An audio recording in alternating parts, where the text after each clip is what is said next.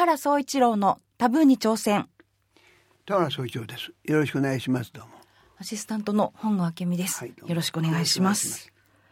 えー、さて田原さん、はい、えー、世界が注目していますウクライナ南部クリミアの住民投票なんですが、はいはい、えー、結局ロシアへの編入賛成としたまあ、票が96.77%と、はい、えー、発表されました、はい、もう圧倒的多数ということなんですけれども。16日に実施されたんですね住民投票はい16日にはい。で17日に開票が終わったということです。で、アメリカや EU ヨーロッパはけしからんと、この住民投票自身が間違いであると、こういうふうに非難しますね。で制裁も考えてる制裁,、制裁もね要するにその経済制裁だけじゃなくて、資金凍結。はい。ロシアのプーチン大統領側近ら11人を対象に、うん、対象にアメリカ内の資産を凍結などという大変、うん、それから渡航禁止とかね。禁止ですとか。いろいろやろうとしてる、はい、でねまあこれね実際このこういうことが起きたきっかけはねあの1か月前に、えー、このウクライナで、まあ、言ってみれば政変が起きて、はい、で、えー、ロシアに新総政政権だった。ロシアに近い親しい政権が、うん、政権だった、はい、えー、その政権が倒されてそれでいわばヨーロッパ側につくと。そういう政権が誕生したとい。うことですね。はい、ウクライナ、ね、はいウクライナですね。はい、で実はウクライナというと、うん、あのもうこの番組をねご覧になってからも方も一番わかりやすいのはチェルノブイリ事故、はい、原発の大事故ですね。だから要するに福島の原発事故がチェルノブイリよりは軽いんだけども要するに世界の原発事故って言えばチェルノブイリなんですね。このチェルノブイリっていうのはね、実はウクライナなんですよ。私たちあの、ソ連というかロシアとは分かってたつもりなんですけど、うんはいはい、そうか、実はウクライナ。うん、そう。で、はい、これ、チェルノブイリ事故は確か96年だと思う。はい、それでね、あの、冷戦が終わったのが91年ですね。だから91年、2年ぐらいからね、ソ連邦がいわば崩壊する形でどんどんいろんな国がえー、自立していく。でウクライナも結局そこから自立したんですよ。はい、91年に独立している、ということです、はい、そうですね、はい、だけどまあソ連の影響がとっても強くて、うん、えー、そこでだから僕らはソ連のチェルノブイリと。と覚えてますね、どうしても。だけど実はこれはウクライナなんですね。はい、それから実は僕はそのウクライナにもう一つね、非常に関心があるのは、1965年というと、本郷さんはもう生まれてますまだ生まれてません。ね、はい、ちょっと65年に実は世界ドキュメンタリー会議っていうのはモスクワで行われて、なぜか日本から僕がななぜか日本代表で、はい、えー、参加したんです。でその時にあっちこっちソ連を案内してもらってレニングラードも行きました。その時にねキエフへ行ってんですよ。あキエフは、えー、ウクライナの首都ですね。で、うん、とてもね落ち着いたこの格調の高い町で、この家並みがあってねその玄関のとこに花が全部植わっていてねああ随分格調の高いね、えー、落ち着いた町だなと思ったこれがキエフだった。そういうイメージですね。そのキエフで一種デモがバンバンバンバン起きて大きくなって次に政変が起きてこの新総政権から変わるんですね。政変があったんですね。うん、はい。でそのことを思い出してあのウクライナ、うん、だと思いました、うん、そんな綺麗な街が、ね、そんな、うん、まあ、デモや、うん、いろんなねで何人も死者が出てね、はい、で、えー、あのねそのまあウクライナで実はこの、えー、クリミアっていうのはね、えー、クリミア半島っていうのは、はい、このウクライナから黒海にねこうはみ出した半島でしてね。そうですね。ここにも地図がありますが、はい、で突き出てるように。そうでその一番ね南の端にね、はい、えー、あの、セバストポリっていうところに、はい、えー、ロシアの軍港があるんですよね。海軍の基地。これは昔からの海軍の基地で、もっと言えばなんでこんなところに海軍の基地があるかというと黒海っていうのは不登校凍らない冬でも凍らないあの海、凍らない海、港。不登校へのソ連のいわば出口であり入り口であり。貴重なんですね。貴重、うん、はい。で、もしもね、このクリミアが、えー、ヨーロッパ側に着くと、この海軍基地が使えなくなっちゃうわけだ。あそうか、ね、ロシアにとったらもう大問題、ね、重大な問題。だから、ロシアとしては、この、えー、セバストポリのね、軍港、これを海軍基地を守るためにも、やっぱり、えー、このクリミアって必要なんですね。はいうん、でしかもクリミアの住民の6割はあのロシア系なんですね。えー、ということですね。ですね。はい、で、えー、ウクライナ系が24.5%いうのかな。うん、それからあの先住民ね、はい、クリミアタタールっていうのかな。うんがあ10%。10%くらい、うん、こういう、えー、で住民投票すれば当然ね、えー、ソ連に編入がもう初めから分かった。だから,、アメリカや多かったって棄権する人ももう多かったって言います、うん、うん、でだから、えー、あの投票率が80何パーセントでしょ、うん、80数パーセント。ント。ということはほとんど、まあこのだからその親ロ系、うん、あのロシア系、えーはい、先住民は全員棄権したそうです。そうすると、まあ90 95点すみません96.77になったという数字なんですね。それで僕はやっぱりね、この96.77とかね、はい、あるいは投票率が80何パーセントっていうのはねやっぱり不自然だと思う。うね、だから例えばねイラクのフセイン大統領って言いましたね、はい、あのアメリカに潰されたけど。このフセイン大統領大統領ですか？これ選挙なんですね、一応。でイラクでフセイン大統領の選挙でそのフセインの投票率のフセイン支持がね、はい、やっぱり90%超えてるんですよ。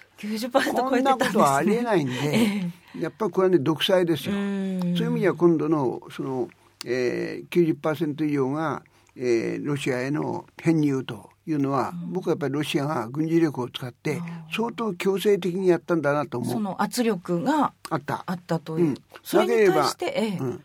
それで、えー、アメリカやヨーロッパは起こっていると。しかもそのね、はい、えー、ウクライナのある一地域まあ、えー、このあの要するに共和国ですけどね。これをねね、えー、武力でもって奪い取るというのは、第二次大戦以後認められてないことだと、言ってるわけね。とんでもないと。でアメリカや、えー、EU はこれに対して怒りを表明しで日本もこれはとんでもないことだと起こって。で僕は日本が起こるのは起こらざるを得ないと。起こらざるを得ないのは、うん、なかなか実は日本は難しい立場にあって、はい、実は安倍さんはね、えー、オバマとはろくに会ってないけど、クリえー、プーチンとは5回も会って、はい、とてもいい関係を築いてるんですよね。でどうもね、ええ、安倍さんはオバマとはねちょっとなんかね気が合わないみたいな、ね、とかねプーチンとは割に気が合いそうなの。なんかわかる気がします、ね。うん、それでね、うん、それであの合うんだけど、うん、やっぱり戦略的にはねアメリカや EU に対して日本がねそうじゃないってことは言えないと思う、だから官房長官も、ね、ロシアを批判していると、わかるんだけど、はい、だけど本当にアメリカや EU はもっと言えばアメリカはロシアを批判できるかねと、あるいはこの、えー、クリミアのね、えー、人たちを批判できるかねクリミアも新しい、えー、あのあれが、えー、首相ができたんですよね。そうなんですね。えー、あのアクアクショーノフっていうのかな。はい、ね、でこれを批判できるかねと。うん、で軍事力で、えー、ロシアがね、えー、クリミアをのこの、えー、言ってみればね住民投票させたことをね批判できるかね。うん一体イラク戦争って何だったのと。で、うん、あるいはアフガン戦争って何だったのと。つまりイラク戦争っていうのはイラクがね、えー、この、えー、中東の中でアメリカに立てついたわけね。それで何よりも、えー、イスラエルにとってね、えー、非常にあのイスラエルとイスラエルはもうアメリカと大事な、うん、でイスラエルにとってね怖い相手だったわけね。だから軍事力でもってフセイン潰したじゃないかと。あら明らかに戦争じゃないかと。ね。それからアフガンもアフガンゲリラがいてね。でこれもアメリカの言うこと聞かないって言うんでアフガン戦争やったじゃないかと。アフガンはまだね国連がね支持してやったんだけど、イラクは国連支持してないんですよね。アメリカがアメリカが独自にやったと。やったと。はい。で軍事力でもってフセインを潰したアメリカがこの、えークリミアに、えーロシアがね軍事力で来たと、よくないですよ。悪いに決まってんだけど、批判できるかねと。でも田原さんその外交ってそういうことの繰り返しですよね、うん。こうじや自分たちはやっといて、ね。日本だってそうやってだかつて難しいの、ええ僕らはい。僕らはね、うん。要するにあのロシア側がロシア、えーあの審判がね6割以上いると、だから本当はそのクリミアがね、あのウクライナから独立宣言すると、うん。ね。独立宣言をしてでその中立の独立国として、でね言ってみればなソ連と仲良くロシアと仲良くすればいいのにあ。ロシアにのに編入をこしちゃうですよねやりすぎじゃないかと。その今回いきなりそのロシア編入への投票だったんですよね。これが行き過ぎででね。なんでそこはね、えーもっとロシア編入じゃなくて、つまり、えー独立すると、この国がイラクから、いやイラクじゃない、クリミア、えーのあごめん。ウクライナからです、独立するという宣言の投票にしなかったんだろうと、そうすればねアメリカからもヨーロッパからも文句の言う筋合いがないと。そして独立において新祖政権で、えーロシアと仲良くすればいいんじゃないかと。まあ港もうん。セバストポリの港も今のまま海軍基地もそのままといというふうにはなんなかったうん、と。と思うんだけど、うん。これはある意味では日本人ののどかさ、のんきさかなと。あつまりはい。世界の外交っていうのはそういうもんじゃなくて、ね、自立とか独立とかね、なんじゃなくてつまりヨーロッパにつくか、あるいはロシアにつくかその二者選択をね迫られるのかなっていう気もする。あそういう厳しいものかなっていう気もしますよね。とにかくね、えーロシアにとってはねこの、えークリミア半島はとにかくロシアが不登校つまり国会へ、えー出るための入り口でありいやいや出口であり入り口なんでね、どうしても必要だったんですね。もうその不登校凍らない港というのははい。北の国ですから、本当に、うん。まであ問題はこ。ここでね、ええ。一番実はねロシアに対して慎重だったのは、ドイツのメルケルさんなんですよ。あはい。メルケルさんはどうしてまた、あこれはね、実は、えープーチン大統領はね実はドイツに留学してるんですよ。ああそうなんですねね。でドイツに留学してる。で当然その時のドイツって東独っていうことです。東それから。メルケルさんは実は東独の出身ですね。それからメルケルさんはロシア語ができるんですよ。でさらにもう一つドイツは、えーその天然ガスの3分の1をロシアから買ってんですよ。大事な輸入国でもある。でもっとその経済で言うと、このお EU にとってロシアはね第3の貿易国なんですよ。3番目の、うそんれからロシアにとっては EU がね最大の貿易国なんですよ。そうですよね。こういうね経済も非常に関係ある、ええでそのメルケルがだからどういうかと、い、うことが非常に注目されてたんだけど、はい。メルケルが結局これはけしからんとと。うん非難したわけ。でやっぱりでもメルケルさんもやっぱりそう言わざるを得ない日本と同じようにねというところはあるんですよねね。。うんただそのメルケルの一つ面白いのは、はいメルケルが今提案してるのがね OSCE っていうのがあるの。はい。これね OSC 全欧全ヨーロッパ、全欧安保協力機構って言うんですよ。全欧全ヨーロッパはい安保協力機構、安 OSCE、これの監視団をねウクライナ全土に早急に派遣して展開すると。ウクライナ全土ということは、えークリミアももちろんもちろん入るんですよね。うん。であそれは、実はプーチン大統領も了承したんですよ。あだ実際か監視団ってこれもちろん武装軍隊って考えていいんですねはい考えてあの PKO みたいなもんですよね。で、えーそれをウクライナ全土に派遣してでそこで展開すると。プーチンも了承しそれからオバマ大統領も了承してと。もしかするとこのだからこれ大体ね700人から1,000人規模だって言われてるんだけどこの OSCE 監視団がね、はい。えーのこの展開次第ではねある種この平和裏に収まる可能性があるかもしれない。なんか手手打ちという感じになるかもしれない。言うと、少なくともロシアがつまりね、えー、クリミアからあのウクライナ内部内部へは一切手を出さない。ウクライナの東部の方にはね、実はこのクリミアだけじゃなくて東部の方にはロシア系の人が相当住んでるところがある。だからそこまでね、このロシアが手を伸ばすんじゃないかという危険性もある。そこで非常にオバマあるいは EU は警戒してるんだけどこういうその OSCE が展開すればこういうことはなくなるんじゃないかということも言われていて、まあ。メルケルさんの顔も立つそうという、うん、この辺がどうなるかですね。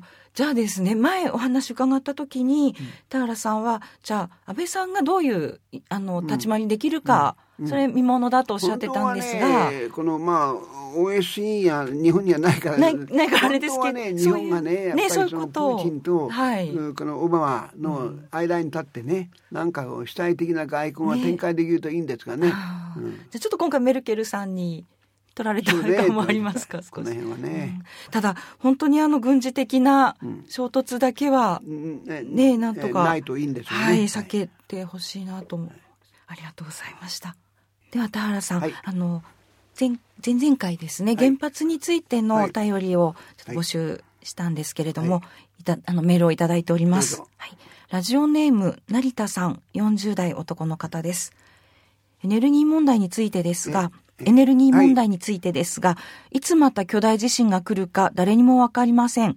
また、また日本で原発事故が起きたら、東京オリンピックはもちろん、日本は何もかも失うことになります。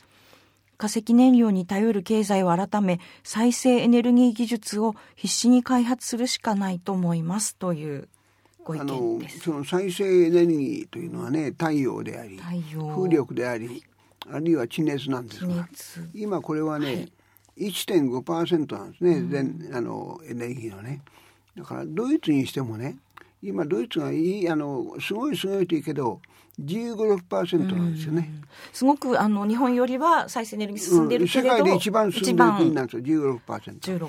16でドイツはとこが日本と違ってね、うん、40%から45%自前の石炭があるんですよ。石炭があるんですね、うん、で日本はないんですね、だからその辺がねなかなか難しいと45%石炭と15%がね、そのあの再生可能エネルギーで。それでまああのあと石油とか。天然ガス、もちろんあの原発もありますからね、はい、そういうところで、だから再生可能エネルギーはもちろん理想だけどこれが例えば10年20年後あるいは30年後にどのくらいいけるかと。実はね、えー、原発の福島原発の事故が起きる前は大体ね化石エネルギー30、はい、化石が30、えーと、石油や石炭ってことですね。そうやってね、はい。えー、石油が20石油が20、うん、石炭が20石炭が20、うん、そして、えー、あの天然ガスが20天然ガス20。20はい、そして水力が10。水力10。10。で残り30が、約30ですね、はい、原発だったんです。原発、うん。はい、これがその、えー、事故が起きる前のエネルギーだったね、うん、で、えー、今はつまりその原発がゼロで、はい、だからその石油石炭天然ガスがドーンと増えてるわけですね。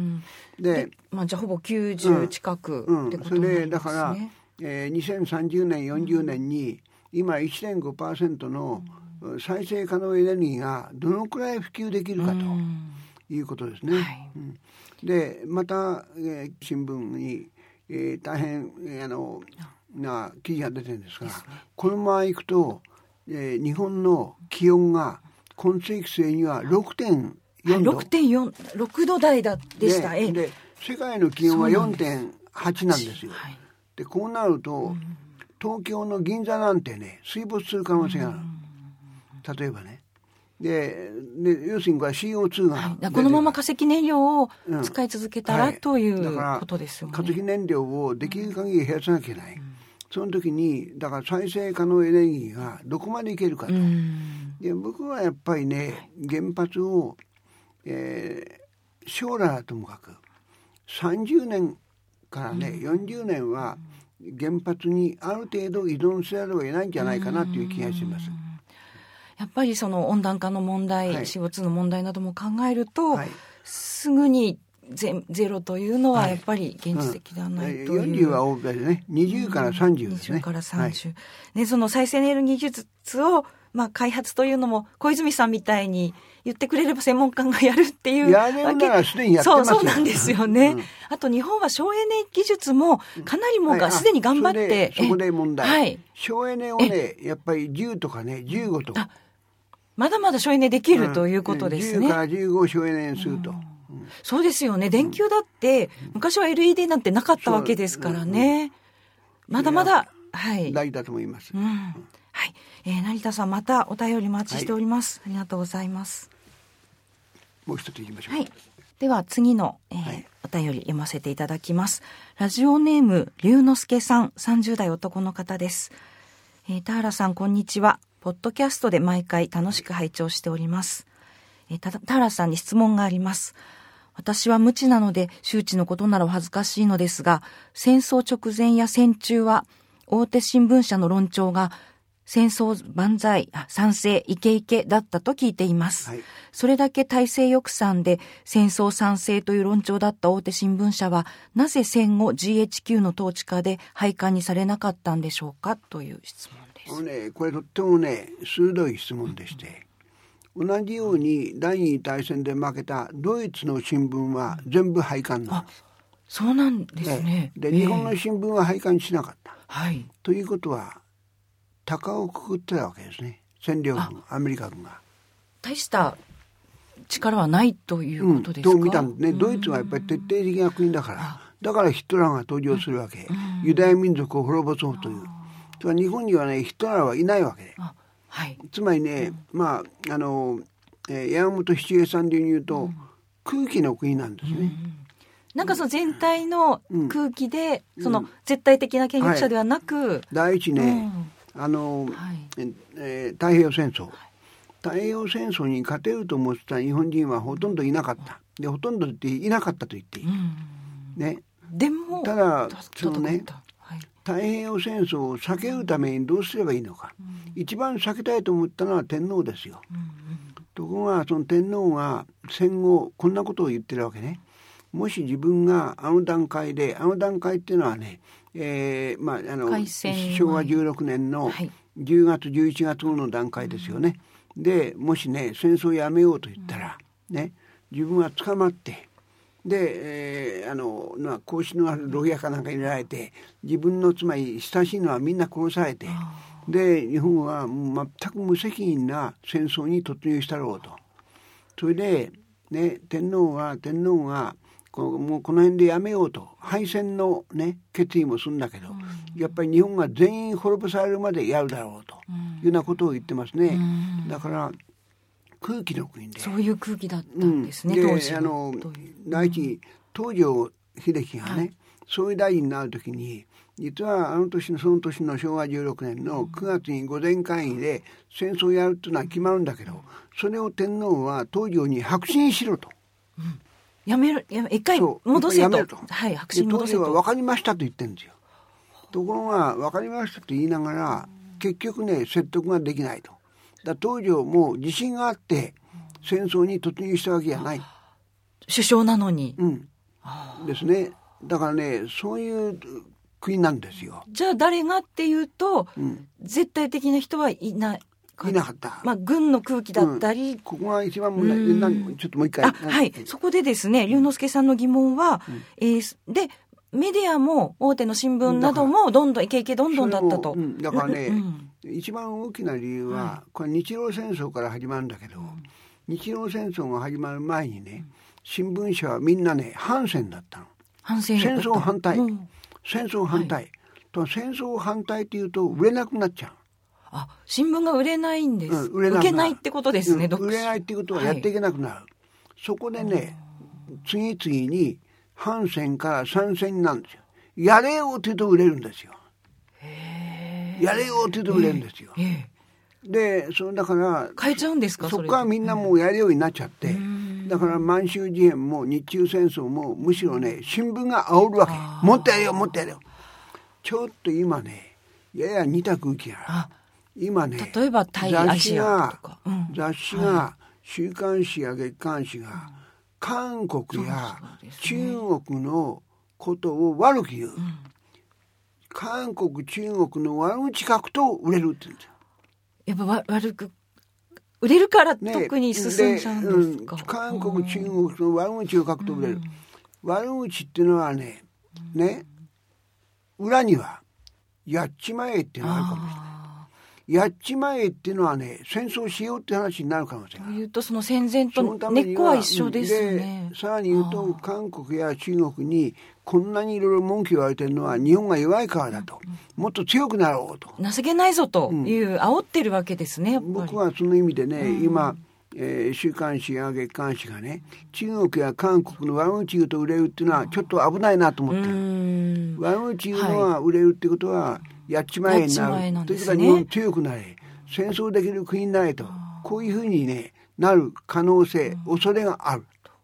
なんでしょうね、そのやっぱり、やっちまえの方が、かっこいいんじゃない？かっこいいのか。弱いより強い方がかっこいいんでしょ。うとなると、新聞や雑誌も受け、その方が受けがいいってな、うん、流れてしまうんですね。ですね。そういう可能性がある。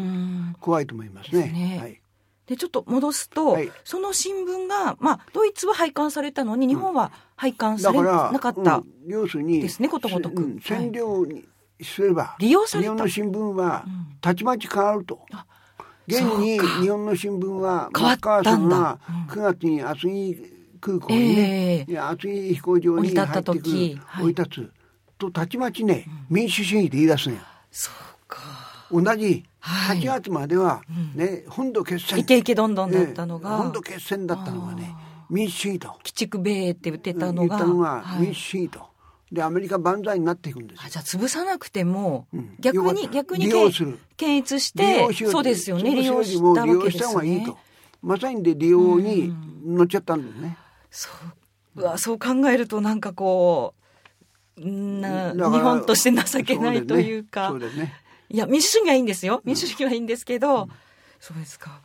いや、これはね、えー、こういうことで危ないんだけど、はい、実はアメリカで、その、日本が戦争に負けて、天皇をどうしようっていうのはね、非常に大きな問題になる。うん、ね。で、第一次大戦が、第一次大戦って知ってますね？はい、第一次世界大戦。うん、あの大正時代にあったんだけど、はい、これはつまりドイツが最終的に負けるわけですよ。うんで負けた時にドイツのは王政でウィルヘム2世っていうのはね王様だったところが、ね、敗戦でウィルヘルム2世を追放するんです。はい、でドイツは共和国になるんです。でドイツをいじめすぎたからヒットラーが生まれたそれであの、はい、実はアメリカはあのアメリカの世論はね天皇を裁判にかけろという圧倒的に多いんですよ。でアメリカ上院でも天皇裁判にかけろと天皇制なくせが多いんだけども、ところが結局ね天皇を占領政策に利用した方がいいっていう意見が強くなって。でもしね天皇を占領政策に利用しないと日本は内戦内乱これはガンガン起きるだろうと。はい、で下手をすると共産主義になると。こういう意見が強まる、ね、危険だという、うん、そうか。アメリカから見たらそのウィルヘルム2世と同じような立場だと見えますもんね。見えます、うん、それからね実はこのところ畑育彦さんの「天皇の5つの謎かな、はい、というね本を読んで面白かったのは。畑さんはあの昭和史の専門の学者さんですね。でね実は、はい、あのアメリカが日本を占領して天皇を処刑するんじゃないかと。皇太子もやられるんじゃないかと、ね、そこで陸軍が源田稔って知ってるでしょ？源田稔聞いたことはい、もちろん戦後参議院になって、はい、で自衛隊のトップになんだけども、はい、その源田稔が中心になって皇統を皇統って皇室の皇党は統一の党、はい、血統の党ですね、はい、皇統を絶やさないために北白川の、ね、宮の、ね、そのね当時8歳の少年を絶やさないためにどっか日本の奥地にかくまおうとそういう計画を立てるんだよね。天皇や皇太子がやられた時に。はい、でそれ陸軍中川学校の連中を中心にしてその工作をずっと続けるの。この工作が終わった。解散式が行われたのいつかしてる？その工作ですから、うん、まだ戦中です違う戦後戦後。戦後になって、うん、天皇が処刑されるかもしれないと。ないと。皇太子もやられるかもしれない。だから皇統を絶やさないために北白川のね8歳の少年で作戦を立てて、ねうん、やろうと。でその、ええ。うん、1920年での話ですね。昭和20年ですね。はい、昭和20年、はい、1945年、でこの作戦が終わって解散したのが、はい、昭和56年。え？ああそんな後まで。昭和56年って1980年。戦後36年も経ってる、うん、36年秘密組織があったんですよ。ええー、いやいやこういうことがある、はい、僕らはねすごい話です、ね、すごい話でしょ。そういうもんなんですよ。